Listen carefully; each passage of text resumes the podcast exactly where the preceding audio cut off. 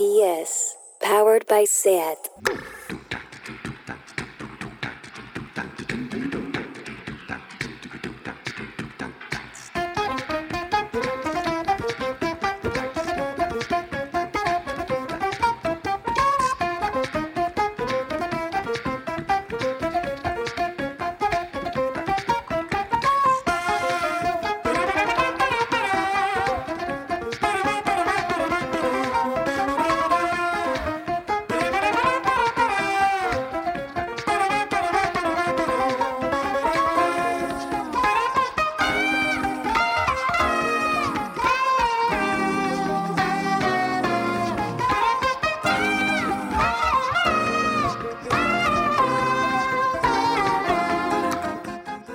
Bienvenidas a Tardeo. ¿Qué son los Instagram Stories sino una prueba de los que pasean y los que no? ¿Los que lo llevan mejor y los que lo llevan peor? ¿Los que se esconden del análisis clínico del espectador?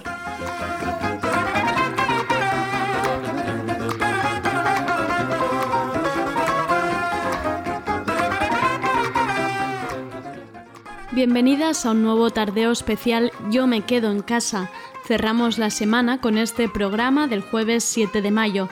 Espero que os haya hecho buena compañía.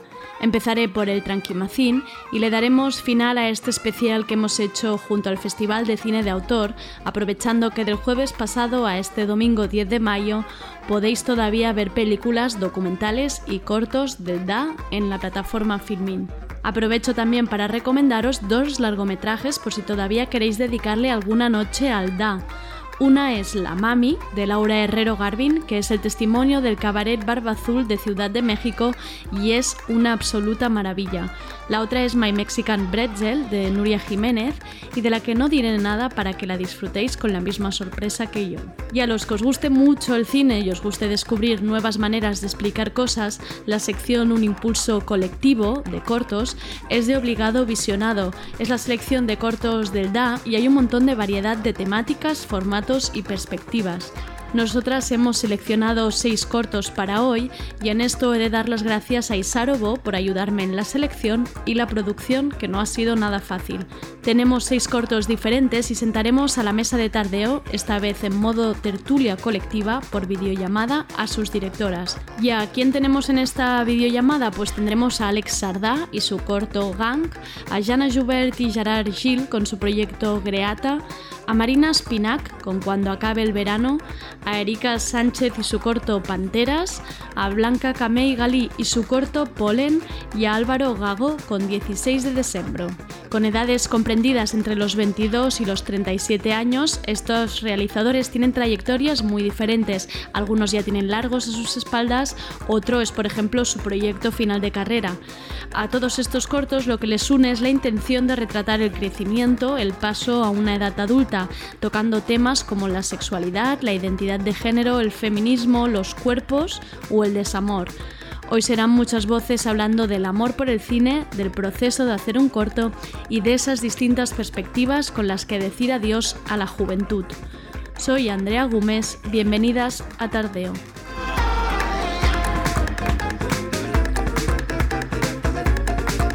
Tardeo porque no se puede saber de todo. Me llamo Adidas Superstar y yo estuve allí.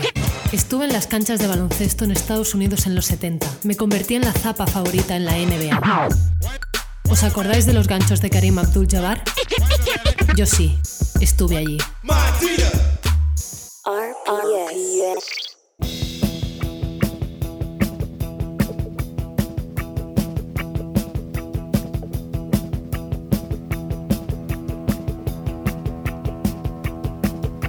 Tranquimacien.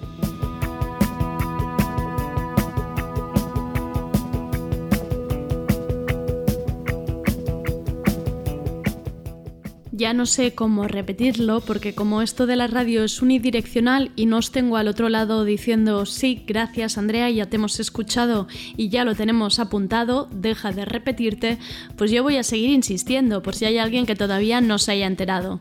En este Tranquimacín os quiero volver a hablar de la página web supportpopular.org, que me parece la herramienta imprescindible para la ayuda colectiva durante el confinamiento y lo que nos queda de desescalada.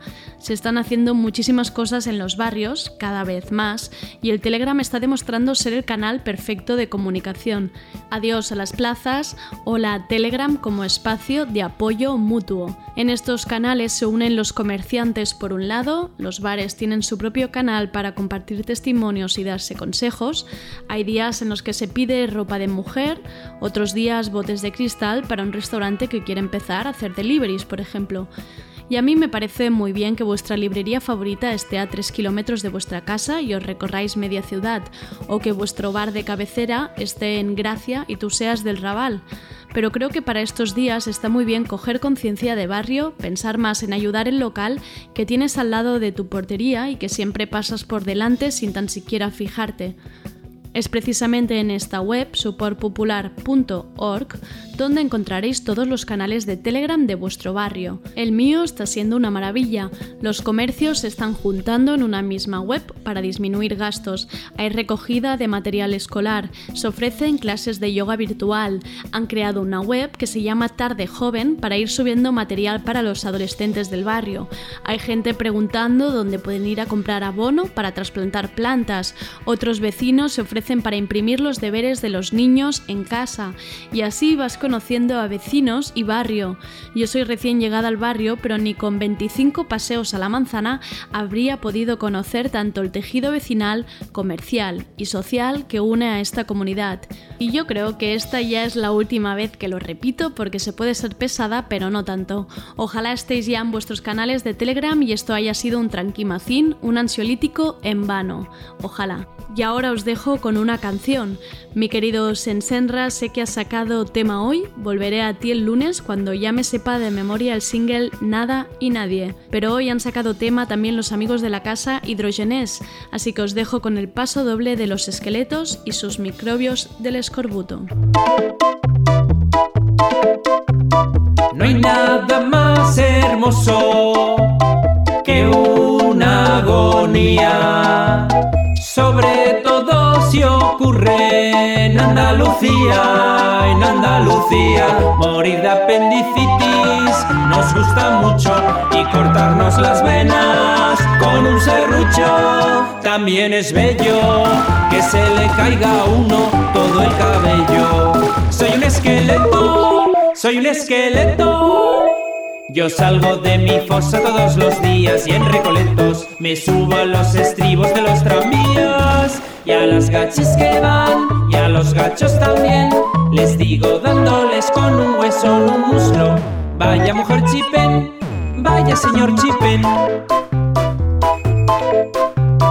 Me encantan los microbios del escorbuto porque son muy formales y van de luto, y van de luto. También un tumor blanco es elegante y se opera enseguida con unos guantes. También es bello que se le caiga a uno todo el cabello.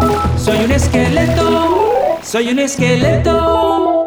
Yo salgo de mi fosa todos los días y en recoletos me subo a los estribos de los tranvías. Y a las gachis que van y a los gachos también.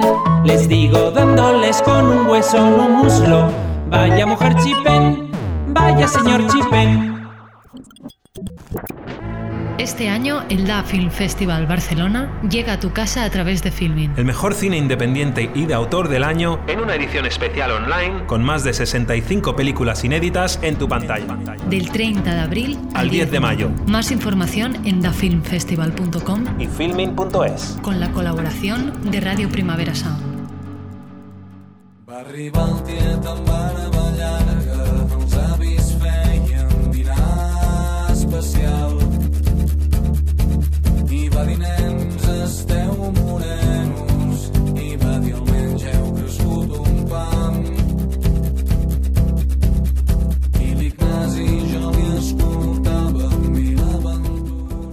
A la videollamada sus directores Jana Joubert y Gerard Gil, ambos especializados en dirección en la Pompeu Fabra. Este es su primer film y lo han hecho durante una asignatura. Marina Spinac, graduada en dirección y guion, nos presenta su proyecto de final de curso, Cuando acabe el verano, el tedio de una chica que pasa el verano en una casa alejada de todo. ¿Qué harías si este tuviera que ser el verano de dejar atrás la inocencia en medio de la nada? También tenemos el corto Panteras, ha dado mucho que hablar estos días, es el seguimiento a dos amigas y cómo afrontan su cuerpo y su identidad, un viaje a los cuerpos de las mujeres. Hablaremos con Erika Sánchez, que es guionista, directora y productora, y lleva 10 años trabajando en el mundo del cine. Este es su primer corto que ya ha pasado por el Festival de Berlín. También tenemos el corto Polen, con el crecimiento que supone volver a tu ciudad, a tu barrio y afrontar a la vez a quien dejaste ahí, sumado a la gentrificación evidente de la ciudad. Hablaremos con Blanca Camey Galí y ha participado en anteriores ediciones del DA con dos cortos, así que es una vieja conocida. Y por último, el corto 16 de diciembre, un viaje en moto de una chica que va a buscar a su hermano pequeño.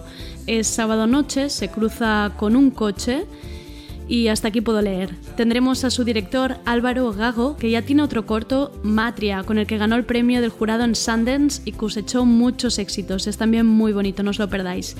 Y hechas ya las presentaciones, vamos al meollo. Hola Alex, hola Jana, hola Gerard, hola Marina, hola Erika, Blanca de momento no está, hola Álvaro. Eh, primera pregunta imprescindible un poco estos días, aunque imagino que un poco pesada de contestar, pero ¿cómo estáis? ¿Cómo lo lleváis? diré que lo llevo bien, el siguiente. Vale, Erika lo lleva bien, bien. Álvaro, soy Erika lo llevo bastante bien. Vale. Álvaro, ¿tú cómo estás? También eh, me considero un privilegiado. Todo, toda la gente querida alrededor, eh, con, salud y, y, estoy escribiendo, entonces concentrado en, el trabajo. Bien. O sea, que tienes con lo que estar ocupado y, y, eso te ayuda, ¿no? Sí, sí, también tengo un pequeñito de dos años y medio y me ocupa bastante. Uf, vale, vale. Ya, entiendo, diversión, diversión en casa seguro. Marina, ¿en tu casa cómo lo llevas? Bien, también, también soy bastante privilegiada, la verdad, porque hace un pocos meses dejé de trabajar y estoy estudiando, entonces ahora pues la uni, que bueno, adaptándonos al modo este virtual e intentando escribir cosas y tal, o sea que bien también. Eh, em, ¿Estás estudiando antropología? Estoy, sí, estoy en antropología social. Maravilloso, ¿no? Para este momento de análisis de todo. Sí, sí, de hecho ahora estoy haciendo una, una asignatura que se llama Antropología de la Salud, que ya te imaginas. Tú disfrutando. Sí, Pero sí, muy bien, muy bien. Jana, en tu caso, ¿qué tal? Bueno, yo también estoy estudiando y también me considero muy privilegiada porque estoy en casa con la gente que quiero y tal pero sí que la verdad es que me ha jodido más el tema de, los estudios a distancia, porque al estudiar comunicación audiovisual son, son asignaturas mucho más prácticas, que necesitas plató, material y que ahora no podemos usar, pero que tenemos que repensar un poco la, la asignatura. Claro. Pero igualmente yo creo que salimos perdiendo bastante, la verdad. Claro, claro, como es difícil llevarlo al mundo digital, ¿no? Todo esto. Exacto. Sí, sí. Gerard, imagino que un poco igual que... porque vais a clase juntos. Sí, sí, sí, vamos a clase juntos, estudiamos lo mismo y bueno, un poco como ella, pero bien, también privilegiado, como, como hemos dicho todos, ¿no? Todo el mundo que conozco bien y todo en general bien. Sí que es verdad que ahora, ahora ya mejor porque ya parece que hay una pequeña luz, pero, pero bueno, a ver cómo va todo. Alex. Por mi parte, la verdad es que no me puedo quejar para nada porque estoy, o sea, estoy en el campo por lo tanto, parece que casi no exista nada. es una arma un poco de doble filo porque te hace tener un poco la sensación de, de utopía y de, que no está pasando nada realmente, pero en verdad sí. Entonces, justamente por, la, por el privilegio de poder, o sea, de no tener a nadie con problemas cercanos y estar aquí en medio del campo, pues ayuda bastante, la verdad. Pues Como aislado, pero aislado real. Sí, pero la verdad es que muy, la verdad es que muy bien. O sea, paz y tiempo para escribir y para hacer cosas. Veo que le estáis sacando todos provecho de alguna manera. Em, bueno, cuesta un poco, ¿eh? porque yo creo que hay que, bueno, me meto aquí antes de que sí, sí, sí, todos, pero que a mí me está pasando que me había acostumbrado mucho a pensar en cosas de cualquier proyecto o lo que sea que estuviera desarrollando caminando y paseando. Entonces sí que estoy intentando desarrollar, pero como que hay que buscar todo el rato nuevas estrategias o técnicas cada uno, ¿no? Porque supongo que cada uno tiene sus manías y sus, sus cosillas y bueno, pero bueno, sí, pero sí, bien. Que el proceso creativo entiendo que no es el mismo y que uno puede estar más paralizado, ¿no? Y... Sí, sí, sí, sí. Sí, yo, creo que tiene más que ver, bueno, en mi caso, con, el tema de la concentración, ¿no? A mí lo que creía que, que, podía aprovechar como este contexto para, para concentrarme mejor, ¿no? Yo vivo en, en, un barrio de Barcelona, así que hay mucho ruido siempre en mi casa y la verdad es que a, nivel, a este nivel pues ha reducido muchísimo y, creía que esto pues me ayudaría a concentrarme más y la verdad es que eh, no ha sido mucho así. Es decir, que no, que, también, claro, a nivel emocional mm, toca ¿no? lo que estamos viviendo y, y, y no sé, eh, ha sido un poco extraño. Pero, pero bueno, eh, sigo ahí escribiendo como los demás, ¿eh? pero bueno, en todo caso es, es pensaba que sería... Em, yo he explicado un poco en vuestros cortos, pero es como difícil, entonces os voy a hacer esta cosa tan marrana que es como, esto creo que lo llaman el elevator speech, ¿no? Que tienes como que explicar tu proyecto en lo que dura un viaje en ascensor. Os va a tocar esta cosa horrible de vender vuestro corto, me lo vais a tener que contar para ver si se enganchan los oyentes de tarde y lo ven en filming. Así que, em, ¿quién quiere empezar explicando su corto? Wow, o sea, estáis tímidos. ¿eh? También, es la, también es la hora que os he pillado sin café con leche ni nada, así a pelo. Pero bueno, voy a decir yo un nombre primero. Álvaro, ¿te, ha tocado? Eh, pues es la historia de, Lucía, una chica eh, jugadora de balonmano que tiene que ir a buscar a su, a su hermano en una tarde de invierno una tarde-noche de invierno. Y la película, eh, bueno, los 15 minutos de película, lo, lo, que le sucede en ese trayecto. Vale, muy bien, dejemos ahí el gancho, está muy bien. dejemos ahí. Yo te voy a decir eh, que muchas gracias por este corto, porque creo que era, es como muy necesario y muy importante lo que se cuenta. Em, ¿Quién más? Erika, va, lánzate. Va, yo. Pues mi corto es Panteras y Panteras quiere ser pues una exploración en la pubertad eh, femenina a través de dos personajes, eh, Joana y Nina, y en, un instante de su vida. Y entonces a través de, digamos, un día y pico de la vida de Joana y Nina, eh, conoces pues o exploras, digamos, sus cambios físicos, ¿no? corporales y sus cambios también psicológicos, la relación que tienen con el cuerpo, muchas de las cosas que nos pasan eh, a las mujeres en esa, en esa edad. Em, decir, Erika, en tu caso, que Laia Capdevila y Rime Copopuburu, lo he dicho bien, me Copoburu, Copoburu, em, no sé dónde han salido, pero qué maravilla de actrices. O Sí, son maravillosas. Pues han salido de un casting más bien callejero, digamos. O sea, no, pues es la primera cosa que hacían, sí.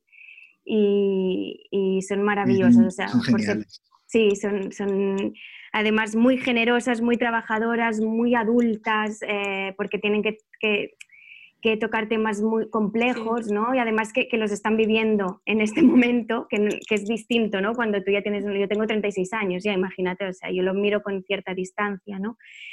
Y se entregaron muchísimo y se abrieron un montón, muy generosas, la verdad. Es que además, lo bueno, como hacen la presentación inicial y las ves siendo ellas, y luego de actrices, que eso es toda, otra cosa totalmente distinta, dices, coño, sí que realmente, que menudo trabajo. O sea, mm. muy, muy bueno. Em, Alex, ¿nos cuentas el tuyo? Gang. Vale, uh, pues Gang va un poco sobre la pertenencia a, un grupo, cómo la masculinidad juega, qué roles juega en esto y qué grado de inconsciencia y, y peligro y, riesgos corremos, ¿no? Y, qué cosas que pasan, sobre todo en círculos muchas veces de, que creemos de seguridad. Es un poco, o sea, iba a decir que, que sin ánimo de, de esta nada, que es un, poco otra cara de lo que se muestra en el corto de Álvaro. Sí. Mm. Sí, sí, realmente van como bastante, bastante conectados y, tanto uno como otro son, son cortos que apetece mucho enviar a muchos grupos de WhatsApp, en plan, oye, mira, miraros, miraros esto, por favor. Muchas gracias también, Alex. Em, Marina, venga, venga. bien. Pues es un corto, es un final de carrera de la escuela de cine y es también como una aproximación a una chica en la pubertad. Eh, es un primer acercamiento sexual o a la sexualidad en general que ella pues vive como con enfado, con impotencia, con rabia y es un poco eso, esa ventanita de su vida. Yo lo he disfrutado muchísimo, la verdad, me ha gustado mucho Marina. Gracias. Hemos, de decir cuando acabe el verano, que la gente se acuerde. Eso es, eso es, sí. Cuando acabe el verano. Jana y Gerard, ¿nos lo vendéis conjuntamente? A ver cómo. trabajo, trabajo también de final de carrera el vuestro. No.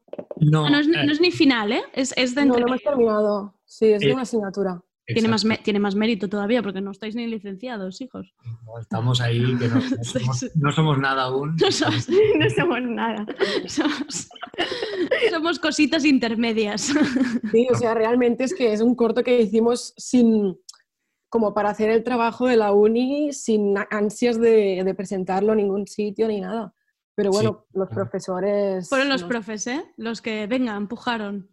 Sí, porque bueno, nuestro corto y bueno, respondo un poco y luego ya hay que diga lo que eh, es Greata y, es, yo creo que trata bastante de, los problemas de, de, este mundo occidental ¿no? y de la adolescencia sobre todo que te crees que son los grandes problemas de la vida y en verdad pues quizá no lo son tanto cuando te encuentras de frente uno, ¿no? Y nuestros dos protagonistas, Alex y Van, que acaban de eh, salir de fiesta y están ya volviendo, se encuentran una chica dentro de su coche y es como, ¿qué hago, no? Y es eso. Yo creo que, que conecta bastante también con... Sí, sí yo, también, yo también lo creo, que conecta. Jana, ¿quieres añadir algo? Este no, yo creo que Gerard lo ha explicado perfectamente. Perfecto. Mira, qué bien ser un dúo y que os, que os compenetréis también. Em, una de las cosas que he visto leyendo vuestras biografías y perfiles es, em, bueno, aparte de que cada uno tiene su trayectoria distinta, pues unos es trabajo de carrera, otros lleváis más, más tiempo en este mundo, pero al final muchos habéis tocado muchos palos, ¿no? Hay quien está estudiando interpretación, habéis trabajado en otros perfiles más técnicos, de script, fotografía, alguno ha hecho música, em, y me imagino que seguro que habéis trabajado en otras cosas que ni salen reflejadas ahí, que nada tienen que ver. Em, ¿Es dirigir solo una parte de lo que sois vosotros? ¿Lo sentís así? ¿O, es una, el resto era una manera de buscarse la vida y lo que queréis es hacer esto? No, yo, sí lo, yo siento. Yo, sí lo siento así. Bueno, yo la verdad es que aún tengo dudas de quién quiero ser y qué quiero hacer, pero desde luego es una parte y es una parte importante, pero no la única. Y bueno, estoy viendo también yo, en mi caso particular, cómo, cómo voy haciendo entrecruzar pues eso, el cine, la antropología y también yo creo que también soy muy buena espectadora de cine, soy muy, muy, muy cinéfila y, y veo muchos caminos, digamos, también dedicándome cerca del cine, que igual espero poder seguir dirigiendo, pero... Vale, vale. Yo en mi caso siempre ha sido algo que, que he ido todo de la mano, o sea, no lo he visto todo siempre unido e intentado dedicarme a cosas que al final sea grabar un disco, hacer una música para una pieza o hacer una sesión de fotos, no se diferencia tanto de lo que implica dirigir una, una pieza de vídeo, un corto, una publicidad o lo que sea, está todo muy unido y al final es todo, o sea, toda forma parte de lo mismo y todo habla de quién eres y de cómo te expresas de forma artística. Entonces, para mí se me hace un poco un camino que, en el que ha valido la pena tocar más de un palo y, y cuanto más sepas de más cosas, para mí siempre algo mejor y que te da más, que, te da más visión y, al final también te puede salvar en momentos en que otros cursos y otras cosas. Pero Alex, si tuvieras, por ejemplo, tú que definirte ahora mismo, es como más tipo mm, artista creativo o te gusta situarte más en una rama o en otra? Mm, me cuesta mucho encontrar una palabra para eso, porque, mm, porque no, no, sabría poner cuál es, pero sí, o sea, al final creo que todo lo que al final todo lo que hacemos forma parte de quienes somos, al final hablará igual de ti un anuncio que que un corto, o que una sesión de fotos, que una canción que hayas compuesto, o un corto en el que hayas participado, o lo que sea. O sea quiero decir, somos todo, todo unido. no sabía que no tendría esto. Claro. Artista em, siempre suena como muy, muy elevado, ¿no? Sí. Eh, ¿Cómo? artista, la palabra, que suena como muy, un poco, un poco elitista, un poco elevado, un poco... Eh, es complicado. Yo tengo Mm, complicaciones para relacionarme con esa palabra. Mm, yo también. Son prejuicios. Se puede banalizar mucho también según cómo, ¿no? Mm. bueno, porque... Yo creo que, no sé, en la dirección no, creo que no, te no nos debería definir es un, como están diciendo mis compañeros y compañeras, un vehículo más a través del cual canalizar pues, nuestras urgencias e inquietudes. Y lo que pasa que, bueno, en el otro lado de la balanza, pues también está, mm, uno, la carrera que se supone que debemos tener, que siempre está ahí como presionando, eh, y, y, después la necesidad económica, ¿no? Entonces, eh, yo creo que lo, ideal sería eh, decidir o poder tener la libertad de decidir a cada momento cómo querer comunicarte y eso. Al mismo tiempo hay algo también muy bonito en, en, el, en realizar una actividad de una manera constante durante mucho tiempo, ¿no? porque al final pues le vas cogiendo como cualquier cosa, pues como si eres un carpintero, Claro, se convierte más en un Eso es lo que llaman no artista, pero artesano, ¿no? Que a veces también tiene su... Exacto. Como que, bueno, sí, sigue siendo difícil a veces como qué palabra, qué etiqueta te pones, pero, pero creo que también antes como eh, los directores de cine eran considerados mucho más como artesanos y desde el boom, digamos, del cine de autor, como que la palabra artista y el significado del artista y como todo en torno a ese ego, pues que ha adquirido como un, una importancia muy bestia por eso nos cuesta también como ¿no? adscribir, adscribirnos a eso de alguna manera. una connotación un poco negativa a veces, ¿no? De, esta palabra de artista, yo creo. Bueno, a mí me pasa que, cuando veo que alguien se denomina así como artista, pienso, vale, eh, sí, no tengo que tener ese prejuicio, pero sí que es verdad que eh, hay esta connotación social quizá, no sé. Y también a mí me pasa como cuando alguien me dice, eres un artista, yo siempre pienso, ¿qué dices? O sea, ¿cómo, puedes decir que soy un artista? Yo no valgo tanto como para ser un artista, como que... Síndrome del impostor a tope. Exacto, perfectamente, sí, sí. Síndrome del impostor a saco. También eh, a lo mejor es cambiarle como el punto de vista y ver que en el fondo todo el mundo puede ser un artista, ¿no? Con, con lo que hablamos de, de, la cuestión del artesano o así. Entonces, cuando, cuando eh, hay una profesión que de alguna manera se vincula más a algo artístico, es cuando entran como todas estas cosas de prejuicios, de elitismos y, y, bueno, y, lo que estábamos hablando. O sea, que, que pienso que, que que eso, que, que, hay que democratizar, digamos, la cuestión artística, la creación, ¿no? Al, al, más allá de, de, de, un, de, un, oficio. Y, y, de, ahí yo creo que también eh, nos sentiremos cómodos con la palabra artista, ¿no? Claro. Bueno, es lo que, es lo que creo. Y, quería añadir que en relación, perdón. No, no, no, dale, dale. Vale, no, solo quería añadir que en relación también a lo que tú decías, Álvaro, ¿no? De, de que es bonito tener una constancia ¿no? en algo que haces.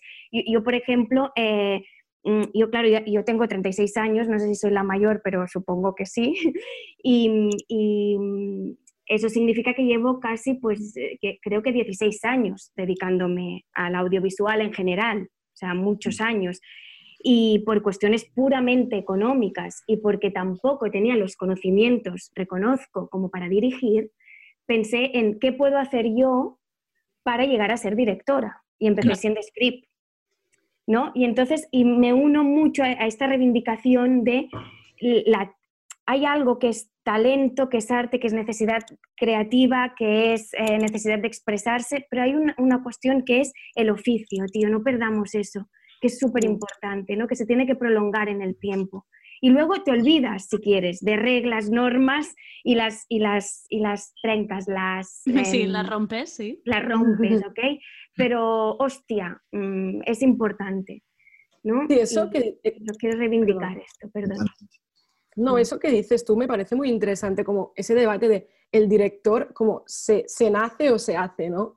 Mm. Como nosotros, yo y Gerard, cuando tuvimos que elegir un director, nadie quería serlo, porque nadie se veía, se vería, se veía suficientemente calificado, ¿sabes? mira, hola. Hola. acaba, de entrar, acaba de entrar Blanca, que pobre, que yo he cambiado la hora de la, de la llamada. Blanca, bien, no, la cambié yo, o sea, es mi culpa pero llevamos un ratito, pero nada, hemos, hemos explicado, eh, estábamos hablando ahora mismo del oficio de, ser director y de, ser artista. Este, en este debate estábamos. Perfecto. Tú, te unes ahora a la conversación y cuando quieras, cuando quieras Y lo siento por no haber visto este cambio. No te preocupes, no te preocupes, me sabe mal a mí, pero, pero mira, teníamos que tirar porque si no, no, no llegábamos. Em, Perfecto. Jana, ¿te has quedado diciendo algo? Hola, Alex. Sí, bueno, eso que, que creíamos como estamos, cuando nosotros obviamente somos estudiantes y aún no tenemos tanto bagaje en este mundo, ¿no? Pero era como nadie quería asumir este rol cuando teníamos que, escoger a alguien porque nadie se veía lo suficientemente calificado y nosotros lo, asumimos porque a lo mejor pues fuimos valientes o nos apeteció mucho, pero yo me pregunto como realmente si no tenemos mucha idea de las otras cosas, de montaje, de fotografía, de tal, ¿podemos ser directores directamente? Claro.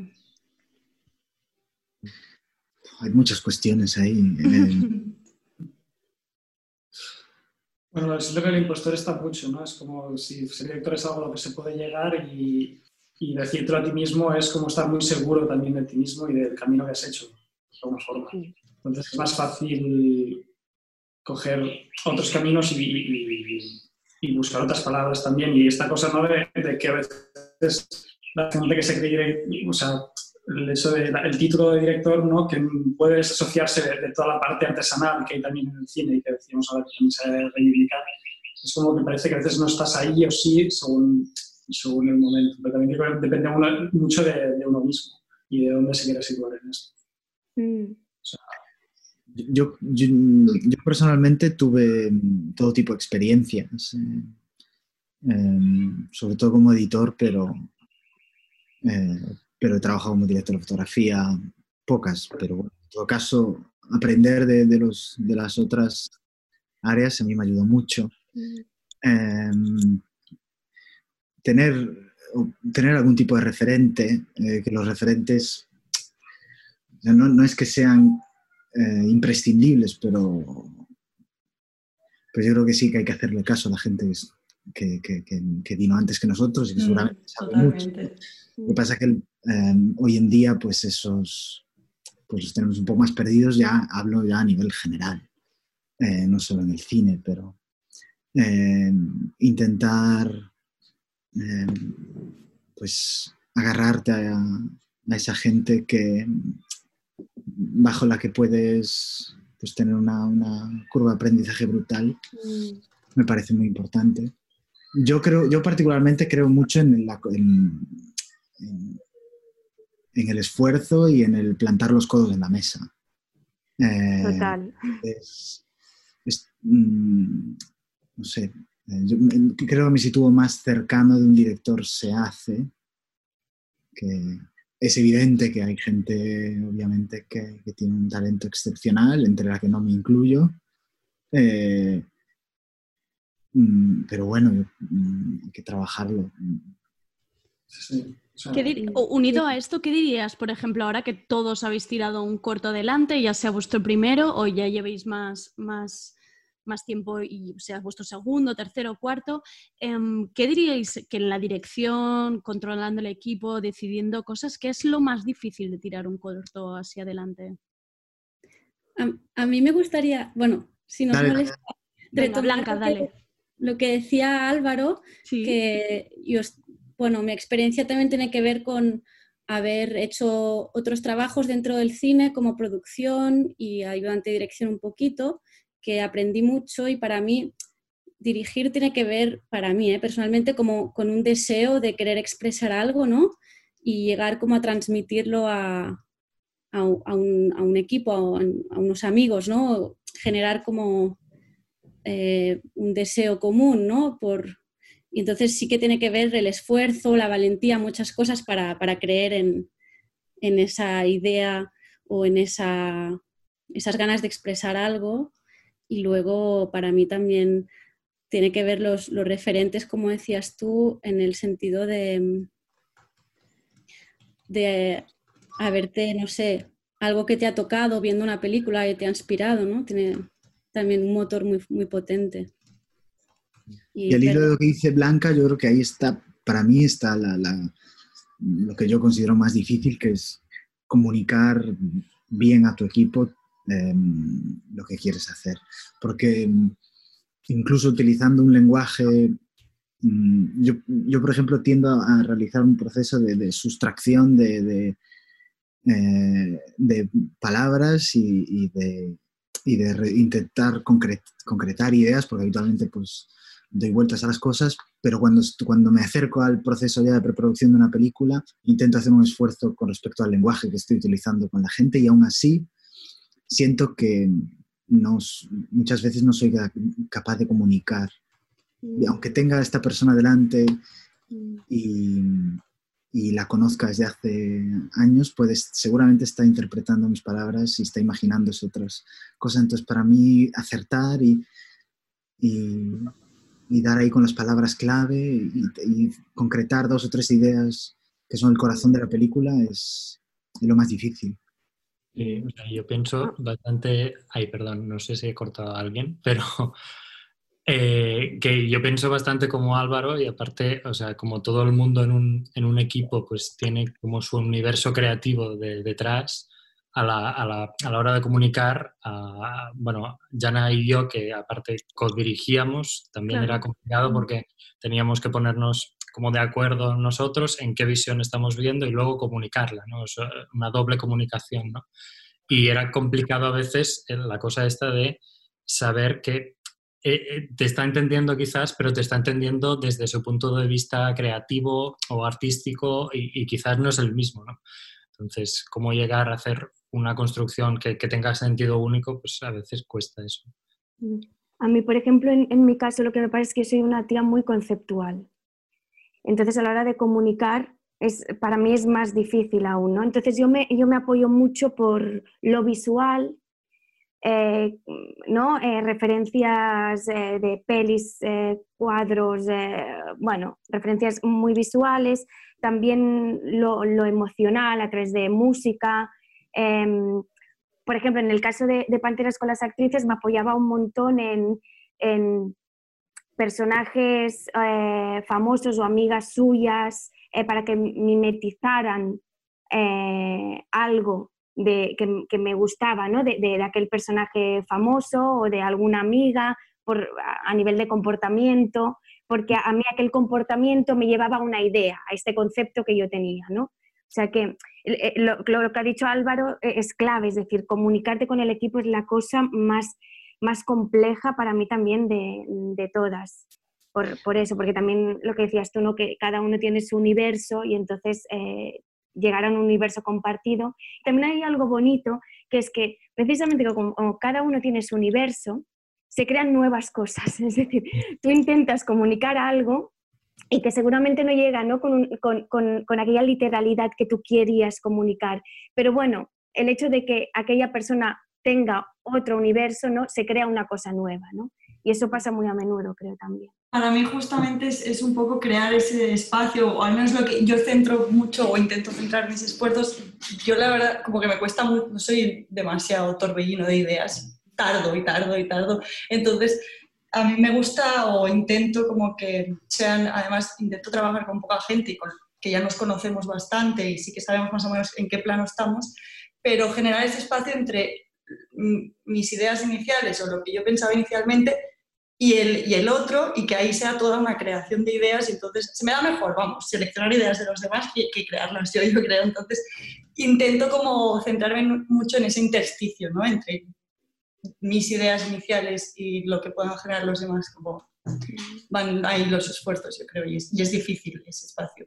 Mm. Esto pone mucho sobre la mesa que al final el cine es un arte que es, muy, es colectivo en esencia y que al final necesitas compartir desde el primer momento. O sea, si el equipo no forma parte de la peli desde sus inicios, es que no hay algo que, que no se está haciendo bien, yo creo. O sea, por final sale siempre de la suma de todos. O sea, no, creer en un cine que es simplemente egocéntrico en este sentido no, no, no creo que tenga mucho sentido. Y, creo que justamente cuando una película consigue sumar, muchas veces desde que involucras al equipo desde el primer momento, porque cuanto más sepan y más puedan aportar, mejor saldrá y, y, mejor comunicado estará todo. Y, y, más a unir a todo el mundo y más, más lejos llegará el proyecto, porque, porque es cuando, cuando, cuando sale. ¿no? Al final nunca, nunca acaba siendo solo tuya y que, que, que es bastante, el lenguaje es bastante importante siempre, ¿no? Hablar de nuestra película más que de mi película muchas veces. Porque en qué momento ha dejado, o sea,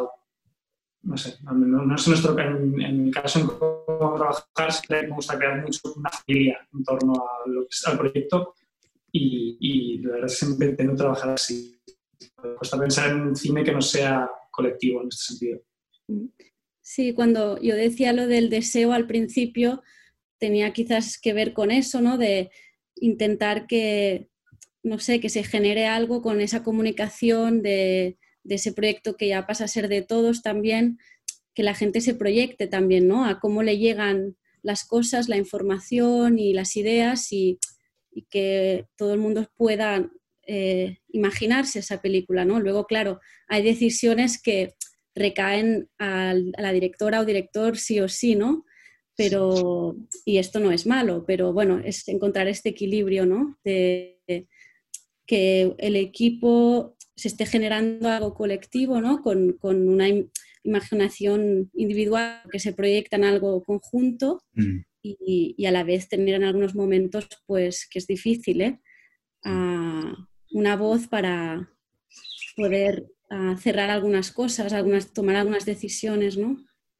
Sí, es difícil, también muy, muy bonito. Eh, cuando, cuando, ves que esa urgencia que tienes tú dentro se transmite a los demás, ¿no? Y que emocionalmente, pues casi todo el mundo respira un poco en la misma, en la misma línea. Eh, me acuerdo, me vino, a la cabeza ahora, no sé por qué, pero eh, Kiarostami le preguntaban por qué hacía para dirigir a, a sus actores y dice, bueno, pues un actor eh, tiene que sentirse X, pues seguramente la noche anterior mm, yo estoy hablando con él. Eh, si es una escena, voy a poner un ejemplo así muy burdo, y pero nostálgica, pues seguramente estaremos hablando lo prepararé de manera que llegue, no, que duerma toda esa noche pensando en, en algo que, que le haga ya meterse. Entonces, bueno, es emocionalmente estar como no solo, no solo el equipo artístico, sino todo el mundo, pues estar preparado para, para comunicar. Bueno, de hecho, Kiarostami mete, intenta, o eso es lo que él dice, ¿no? Como hacer casi que las experiencias que, vivan, que viven los actores sean reales. Por ejemplo, en el niño de, de Dónde está la casa de mi amigo, cuando está llorando mogollón el niño, llorando mogollón, eh, porque no ha hecho los deberes o algo así, que le está echando la bronca, es una experiencia real, que está llorando por una cosa de un problema con una fotografía que habían tenido y con el, adulto, con el adulto que se refiere en esta entrevista casi también, como la, melancolía esa, la nostalgia esa la que le intentaba meter era como, era real, eran cosas de su vida y, eso es como, bueno, es una manera de trabajar, ¿no? Como, como muchas otras, pero, pero desde luego se nota y, y, y, bueno, es lo que dicen a veces, le han dicho alguna vez que parece que sus pelis no estén dirigidas. Que es como, bueno, hmm. está por ahí, es guay, sí, sí. Tiene mucho... Ay. Bueno, solo una cosa, ¿no? que, tiene mucho de estado, que, mm, o sea, el, cine cuando, cuando estás eh, eh, rodando ¿no? en el set, es muy importante lo, el, el, estado anímico o, la emocionalidad o, lo intangible que se crea, ¿no? Que, que, que creo que, que de alguna manera también traspasa a, lo que tienes delante de, la cámara, ¿no? Que, no haya, que no haya un filtro que no, o que no haya una diferencia entre lo que está pasando delante y detrás. Mm. Y eso creo que el director o la directora eh, tiene que trabajarlo y con, con el resto del equipo.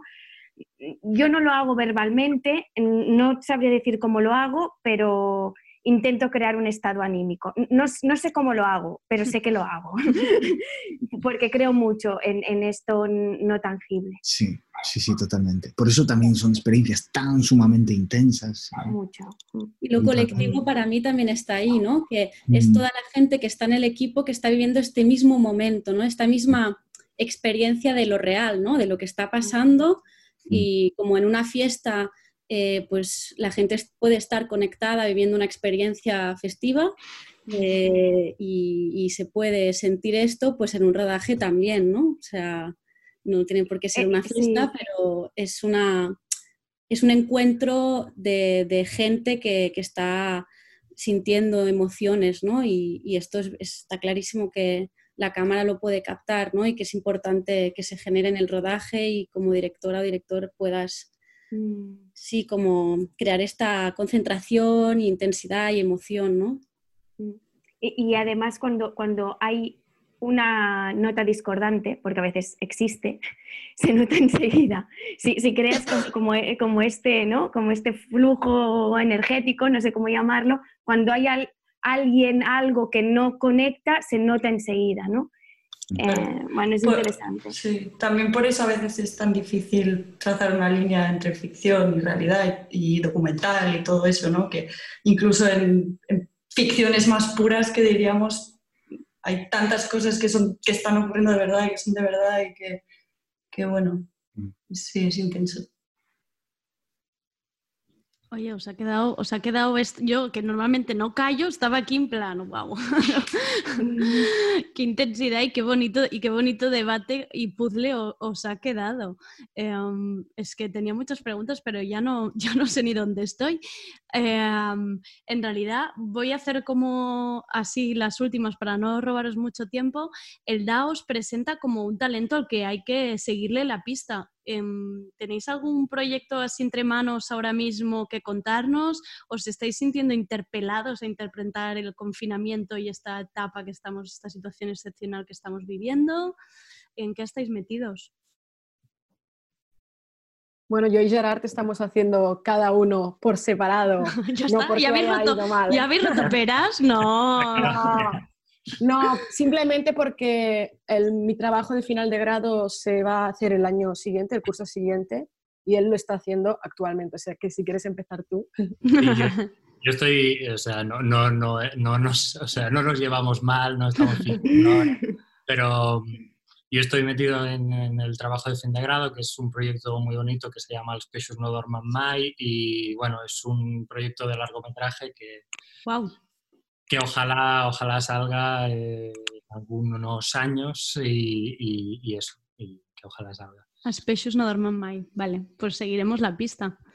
Jana, que el mío todavía. Sí, bueno, aún es muy embrionario todo, pero ya estamos trabajando bastante en ello.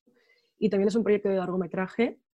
Y esta vez queremos ir a, rodar a Murcia, a las, bueno, no sé si os, os, os la conocéis, la zona del Tollé, Vanilla.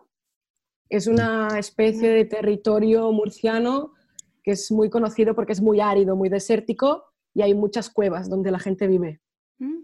Entonces todo viene de mi amiga que su abuela tiene una cueva ah. de estas y entonces queremos hacer un largometraje de ficción ahí. Pero ya te digo, es muy embrionario.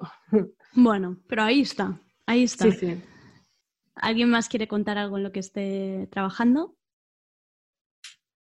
Yo estoy en una peli también em, para rodar, pues ahora mismo no lo sé ya, pero quizás 2021, finales. Em, que se titula algo parecido a Felicidades y, y, que rodaremos en la zona donde se rodó mi penúltimo cortometraje, Matria, mm, Nas Rías Baixas, sí. Baldos Alnés, por ahí. Um, sí que fui interpelado para intentar, para, para filmar algo durante el, el, confinamiento, pero no sé, lo cierto es que todo aquello que se me ocurría tenía que ver pues, con, con mi intimidad, con, yeah. con, mi familia y tampoco era algo que a, a, mí personalmente me apetecía compartir, entonces pues no, en ese sentido no, no creé nada nuevo, no hice nada. Eh, me dediqué a trabajar en el proyecto largo. Claro. Y en mi caso uh, es un poco raro porque verdad este corto uh, hace un año y medio que lo estábamos moviendo, ya lo estaba un poco que saliera, por lo tanto ha dado mucho tiempo y ahora estoy, estamos acabando la, el montaje de, de, un documental que rodamos hace un año y estamos trabajando un poco a distancia, trabajando el, esto el montaje y, y aprovechando para escribir cosas nuevas ya que no tengo, tengo el ordenador conmigo y están trabajando desde distancia, pero básicamente yeah. estoy preparando el primer documental, de, o sea, largometraje documental. Mm. Muy bien. Me está dando una envidia, Alex, con ese. Sí, sí, sí. Veo es que el, soy en el... pájaros. Soy en pájaros, sí, además, ¿no? Pájaros es muy fuerte. Veo el reflejo en el, el reflejo, Yo también. Sí, hay unas. Ay, yo no me había Yo también, yo también. Cabrón. Se me va la vista, míralo. míralo. Joder, qué bien. Es un poco el corto de Marina ahora mismo esto, ¿eh? Está, situado allí, el corto de Marina. Sí, además con el calor que hace hoy horroroso. Exacto. Alex está viviendo su propio verano y... Sí, no, no, mejor, mejor no, no, no cuentes mucho, déjalo ahí, porque yo con los pájaros que me van entrando ya lo, te, ya lo, te, ya lo he visto, claro. Blanca, ¿en tu caso tienes algo entre manos? Sí, yo eh, estoy escribiendo, estamos escribiendo con una amiga mía con quien estudié en una escuela en Francia donde estuve, eh, un cortometraje y entonces, bueno, eh, estamos en ese punto, sí, difícil como, como todo en, en hacer una película, pero un punto como de acabar de escribir y ver si, si lo podemos como a compartir con alguna productora y ver eh, cómo lo, lo, podemos financiar, etcétera, ¿no? Empezarlo a mover. Una, en alguna, eh, ¿cómo se dice eso? Mm, convocatoria de residencia, de no mm. sé qué, bla, bla, bla. Y luego también estoy escribiendo un largo, pero que es muy nuevo y que es muy pers personal, quizás. Bueno, supongo que siempre es personal, ¿no? Lo que hago o lo que se hace muchas veces, pero en este caso, pues sí, un, un filmado en el pueblo de mi padre, en Llorenç del Penedès, porque ya no lo conoce este pueblo. Y, y nada, he, he, aprovechado el confinamiento para, para, avanzar con la escritura cuando he podido trabajar, porque esta situación yeah. no me parece tan fácil, pero bueno, a veces sí, se consigue trabajar, ¿no? Y también he filmado un poco para, para mí, pero no, yeah. no, como un proyecto de película del confinamiento. Sino vale. Como sino por sacarte un poco el gusanillo casi, ¿no? Sí, porque a veces, no sé, a veces filmo y pienso que quizás algún día pues lo, lo podré montar o no sé. Es un deseo de filmar a veces, pero no por un proyecto, como dice Álvaro, compartido con el mundo. Erika, en tu caso. Pues mira, yo ahora estoy trabajando en dos proyectos de largo muy distintos. Uno que es eh, más, eh, no me gusta nada esta palabra, pero la voy a usar, un híbrido entre la ficción y la no ficción, eh, porque, porque es una historia real, los personajes son reales, lo que pasa es que estamos trabajando con técnicas totalmente de ficción y es una codirección con Arianna Pujol, que es una documentalista, y lo estamos haciendo en colaboración con el máster de documental de creación de la Pompeu Fabra, que seguro que algunos de vosotros y vosotras ya conocéis. Y luego estoy escribiendo un largo que se llama The Quiet Women, eh, que es el que está más vinculado conceptualmente a Panteras. No ¿Vale? son las mis, los mismos personajes ni, ni está centrado en la pubertad, pero a nivel de esta gran pregunta de lo que significa ser mujer, digamos, pues mmm, estoy siguiendo el hilo. En esta exploración. Sí, y en breve estrenaremos un documental, porque aparte soy productora, eh, que, he realizado y, que ha dirigido mi compañero Xavi Esteban, que se llama Periferia. O sea que no sé cuándo lo estrenaremos, porque bueno, estamos viendo en qué festival estrenamos y tal, y con toda esta movida, pues. O sea que estamos entretenidos. Ya te veo, ya te veo. Mm, Marina, ¿tú qué? ¿Antropología? ¿Te dejará hacer algo? ¿Estás ahí pensando? Pues la verdad es que yo tengo una, libreta que voy escribiendo ahí cosas como con esto de que nos, nos, cuesta concentrarnos y a mí me cuesta mucho en casa mantenerme tres horas sentada en una silla, pero bueno, y me parece que debería empezar a ordenar porque responde creo más a tres proyectos distintos de la inconexión que hay que a que a uno. Entonces, bueno, espero que antes de la fase 2 de desescalada pueda ordenar un poco y sacar algo. Pero bueno, como parece que aquí en Barcelona va para largo, pues igual hay margen. Esperemos que no. No, ya, no, no, no, no. Pero bueno, sí, hay que ordenar, hay que ordenar. Marina, sino que, sino que el resto salgan en la fase 2 y tú, si quieres, te hacemos tipo show de Truman y tú te quedas ahí, ¿no? sí, me quedo en la burbujilla. Y, y, la verdad es que rodar sobre confinamiento no, porque ahora yo tengo como un mogollón de, de ganas de rodar con luz natural. y no, entonces no me ha estimulado mucho. La luz de la cocina no es, no es un buen escenario. Oye, pues pues muchísimas gracias por entrar hoy a Tardeo. Me quedaría una hora más hablando con vosotros y preguntando mil cosas más, pero, pero es que es el tiempo que tenemos. Muchas gracias por dedicarnos este ratito y gracias por el corto que habéis hecho cada uno de vosotros, porque yo los he disfrutado al máximo y espero que la gente también. Gracias, André. Muchas gracias. Muchas gracias. a todos y a todas también. Exacto. Que disfruten el DA. Igualmente.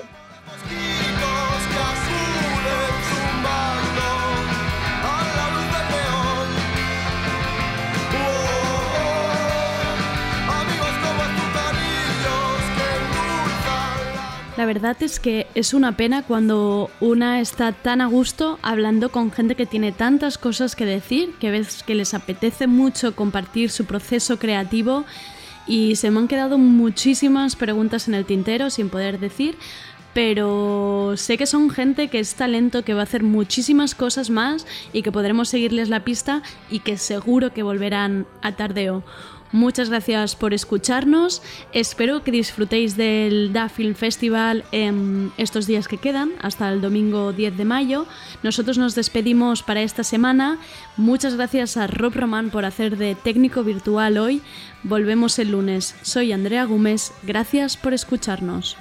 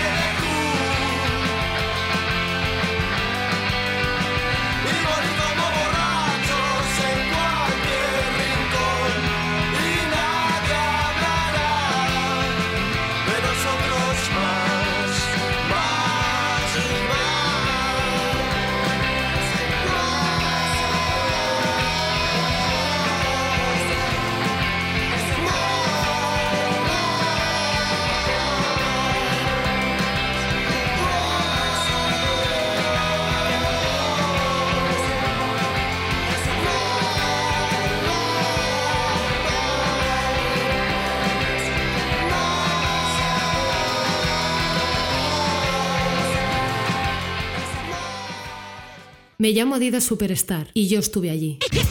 Estuve con Randy MC a principios de los 80. Me llevaban sin cordones. Me cantaron Mayadidas en 1986 y me hicieron famosa en todo el mundo. ¿Os la sabéis? Yo sí, estuve allí.